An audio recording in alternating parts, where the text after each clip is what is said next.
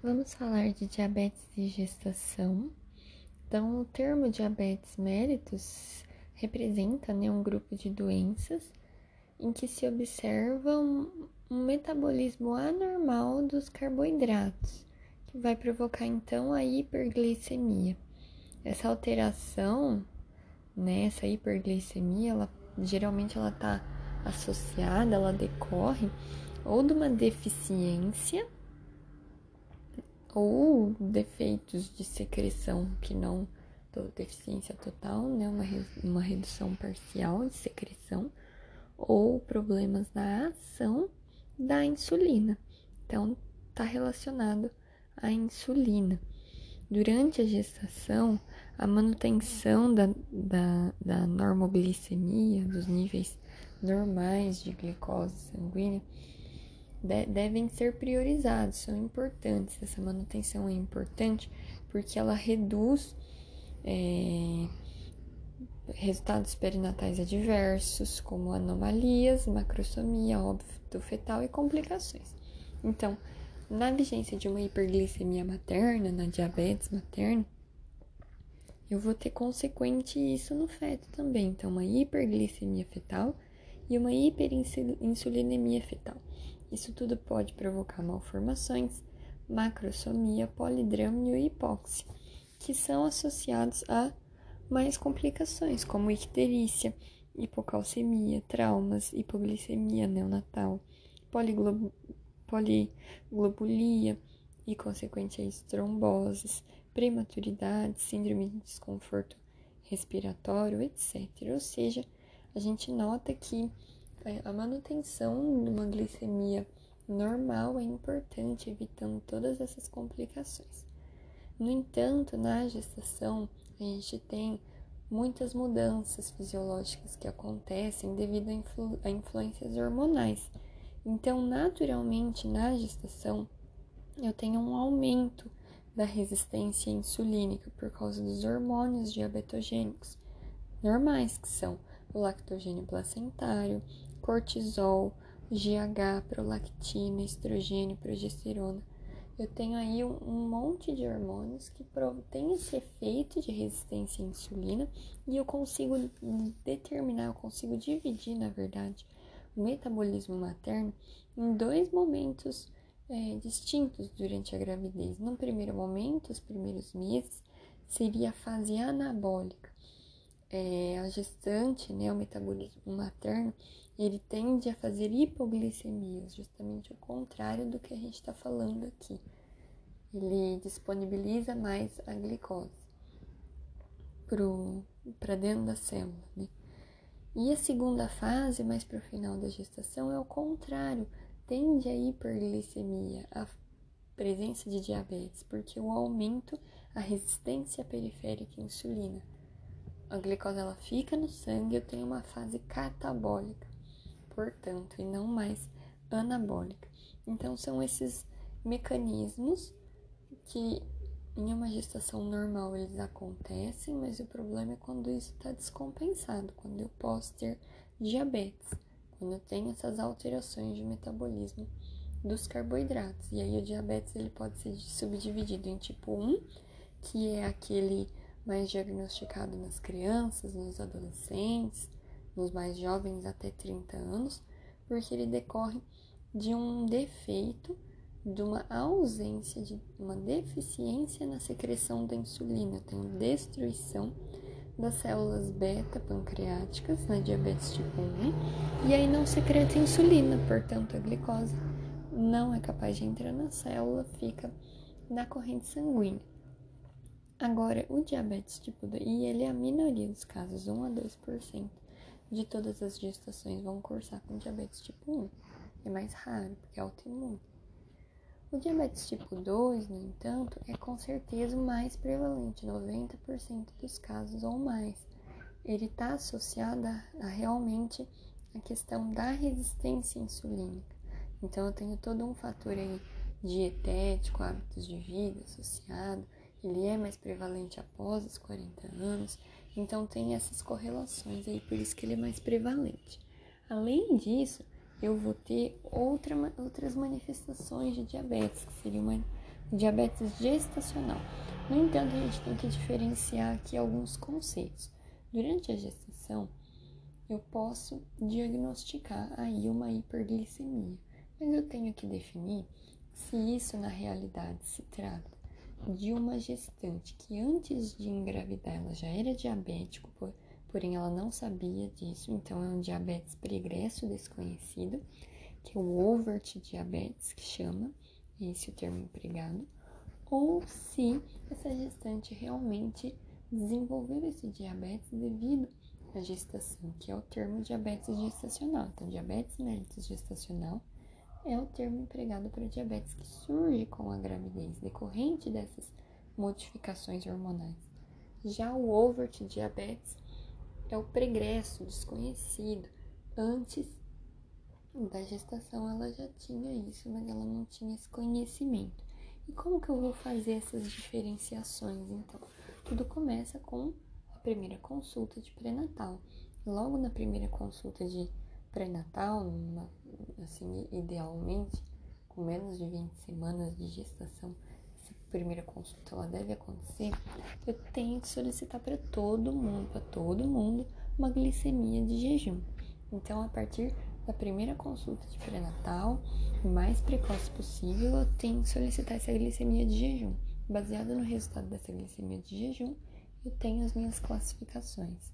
Então, uma glicemia de jejum que está menor do que 92, ou seja, de 91 para baixo, ela é tida naquele momento como normal.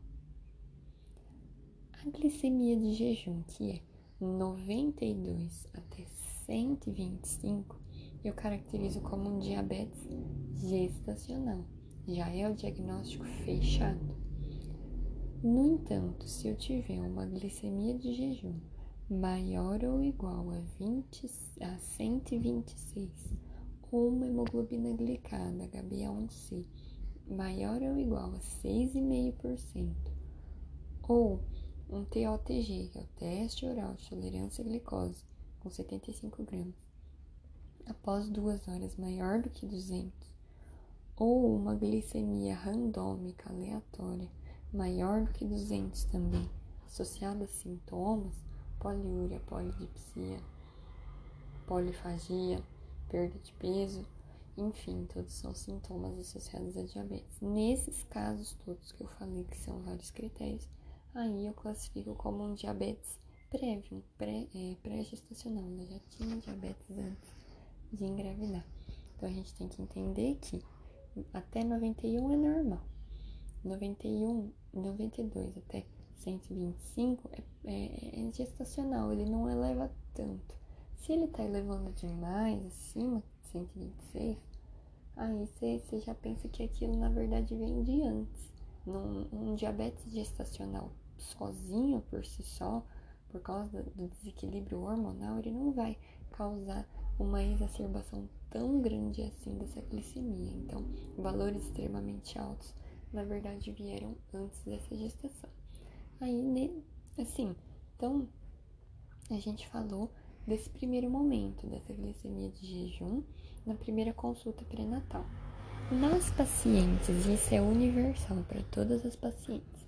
Nas pacientes que vieram com a primeira glicemia de jejum normal nessa primeira consulta pré-natal, ou seja, aquelas que apresentaram glicemia de jejum de 91 para baixo, universalmente todas essas gestantes com glicemia inicialmente normal, elas têm que ser submetidas entre 24 e 28 semanas de gestação ao TOTG, ao teste oral de tolerância à glicose.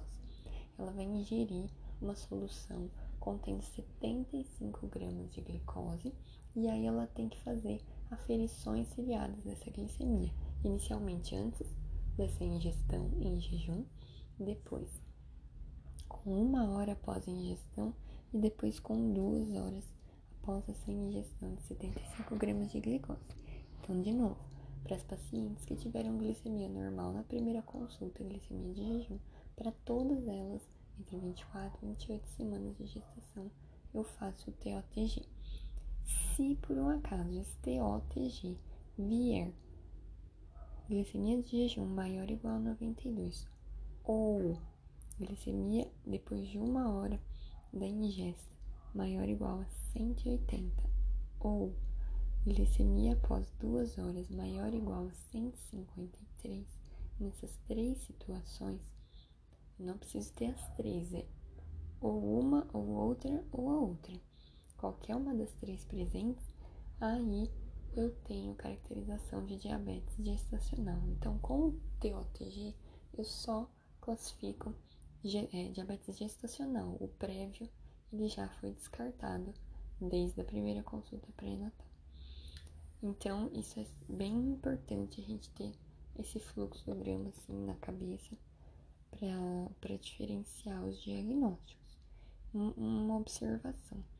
Se entre 24 e 28 semanas, é porque o TOTG é um exame assim que ele, que ele é preconizado, ele vem ganhando cada vez mais espaço, mas muitas vezes, dependendo do, local que você está, ele não é tão disponível. Então, se você estiver num local em que não tem como você fazer esse TOTG, você pode substituir ele 24 ou 28 semanas por uma glicemia de jejum de novo. E aí os parâmetros vão ser se a glicemia de jejum, essa segunda, vier menor que 92, é normal. Se vier 92 a 125, ele é diabetes mellitus gestacional. E se vier maior ou igual a 126, aí também era um diabetes prévio, mais ou menos o mesmo raciocínio da primeira glicemia de jejum, na verdade. É, uma outra questão é que a gente falou que essa primeira consulta pré-natal ela, idealmente ela tem que ser antes das, das 20 semanas completas de gestação. Porque se a paciente vier nessa primeira consulta com mais de 20 semanas, aí você nem faz uma glicemia de jejum em primeira instância, você já parte para o TOTG. Se ela tiver 21, 22, 23 semanas, você aguarda para fazer esse TOTG entre 24 e 28 semanas. Então, você não pede a glicemia de jejum, mas você já parte para o TOTG. E aí, se por um acaso essa gestante ela demorou muito para fazer a primeira consulta, ela já vem além de 28 semanas, mesmo assim você faz um TOTG e aí o mais rápido possível, porque é importante você fazer isso. Vamos falar agora dos fatores de risco para diabetes mellitus gestacional. A idade materna acima de 26, estou falando gestacional, que é aquele que surge durante a gravidez. Idade materna maior que 25 anos, o sobrepeso materno ou um ganho excessivo de peso durante a gestação, antecedentes familiares de diabetes mellitus em primeiro grau, uma gravidez prévia com diabetes mellitus gestacional ou intolerância à glicose, antecedente de macrosomia fetal ou feto GIG, hipertensão arterial e uso de corticoide também. É, as complicações, quais são as implicações da, do diabetes mellitus gestacional? Os fetais a gente acabou falando já, né? Falamos da questão do, da macrosomia, falamos da poli, poliglobulia, icterícia, polidrâmino, hipóxia, trombose, hipoglicemia, traumas, etc. Agora vamos falar das complicações maternas. Com certeza, a principal delas vai ser a hipertensão arterial sistêmica, que é a complicação mais frequente. Está associada à presença de diabetes. O controle pressórico deve ser rigoroso nessas gestantes, sendo que a sistólica, a pressão sistólica, idealmente deve ficar entre 110 e 130 e a diastólica entre 65 e 80. Mais complicações. É, vasculopatias no geral, no geral, complicações vasculares, sendo a mais é, específica de diabetes, a retinopatia diabética. Também temos nefropatia diabética com microalbuminúria, que inclusive ela predispõe para pré-eclâmpsia, malformações fetais também do sistema nervoso, de aparelho cardiovascular, sistema digestório, etc. Então, assim, a gente tem que englobar essa gestante uma vez Chegando ao diagnóstico de diabetes mellitus gestacional, a gente tem que promover uma assistência multidisciplinar a essa gestante. Muito provavelmente ela vai poder ela vai ter que ser acompanhada também por centros mais especializados, principalmente no final da gestação. Então, uma vez diagnosticado, a gente precisa ir acompanhando essa gestante com mais é, rigor. Então, fazer um exame físico detalhado, acompanhando a evolução de peso, IMC, a pressão, palpação de tireoide, avaliação dos pés, para você ver se não tem nenhuma lesão é, decorrente de comprometimento vascular. Os exames complementares vão incluir perfil lipídico, a hemoglobina glicada, microalbuminúria e proteinúria é, na urina 24 horas, creatinina, ácido úrico, hormônios tireoidianos, urocultura, fundo de olho, ecocardiograma e eletro, etc. E aí, a depender da conduta, né, a gente vai fazer todos esses exames com uma certa frequência. Geralmente a cada quatro, seis semanas devem ser é, repetidos. Quanto a tratamentos, o tratamento sim envolve, em primeiro lugar, né, sempre a, a recomendação, a educação dietética, ela é sempre muito bem-vinda. Controle glicêmico, na maioria das vezes, em caso de diabetes tipo 2 e diabetes gestacional, ele pode, é, o controle glicêmico ele pode ser alcançado através de modificações, adaptações dietéticas e exercício físico também, sempre respeitando as limitações de cada um. No entanto, eu tendo uma condição que eu não tenho controle dessa glicemia, o que seria o, o, controle, né? A glicemia, ela deve ela não deve ultrapassar em jejum 95 ou aleatória pós-prandial ela não pode ultrapassar 140. Se eu tiver uma persistência desses valores alterados, pelo menos em 30% alterados hum, nos próximos exames, aí eu tenho que associar a essa modificação dietética e atividade física a, a insulinoterapia, né? a terapia medicamentosa para diabetes gestacional é insulina exógena. Isso é super importante, porque é a única é, medicação, a única terapia que é comprovadamente mais segura para gestante, que oferece menos risco, especialmente as insulinas humanas, no caso a intermediária NPH e a rápida regular. Então, quando a dieta não for suficiente, mantendo os valores 30% acima do normal, eu tenho que instituir então essa terapia de insulina. Eu vou fazer o esquema basal bolos, 0,5 unidades por quilo por dia. O controle glicêmico dessa gestante deve ser rigoroso se for pré uma diabetes pré-gestacional ou gestacional já utilizando insulina. Ela deve fazer as aferições de glicemia sete vezes ao dia e se for uma diabetes gestacional somente, o controle deve ser quatro vezes ao dia. Além desse monitoramento materno, a gente tem que fazer a avaliação fetal, mais rigorosa ainda, né? Os exames de ultrassom morfológicos de primeiro trimestre, ecocardiograma para afastar malformações. É, o crescimento fetal deve ser avaliado a cada quatro semanas a partir do segundo trimestre. É, na gestante que apresenta vasculopatia, existe um maior risco de insuficiência placentária e, consequentemente a isso, restrição de crescimento fetal intrauterino. Por causa disso, nessas pacientes com vasculopatia, deve-se realizar Doppler em intervalos de 20, 26, 32 semanas de gestação, a fim de identificar essa insuficiência placentária. Nas pacientes em que eu não tenho o índice glicêmico satisfatório alcançado, existe grande risco de desenvolvimento da macrosomia fetal e também do polidrama. Isso vai complicar é, a saúde do recém-nascido e também o, o, parto, inclusive. Dependendo da, das condições clínicas, a vitalidade fetal deve ser avaliada com certa periodicidade. Sobre momento e tipo de parto, então. Na maioria dos, dos casos em que eu tenho uma gestante com bom controle glicêmico, sem grandes repercussões fetais, eu posso permitir que a gravidez evolua até 40 semanas. No entanto, situações com complicações como nefropatia diabética, retinopatia, macrosomia fetal, uma glicemia realmente não controlada, restrição de crescimento sofrimento fetal, aí a gente tem que pensar na antecipação desse parto.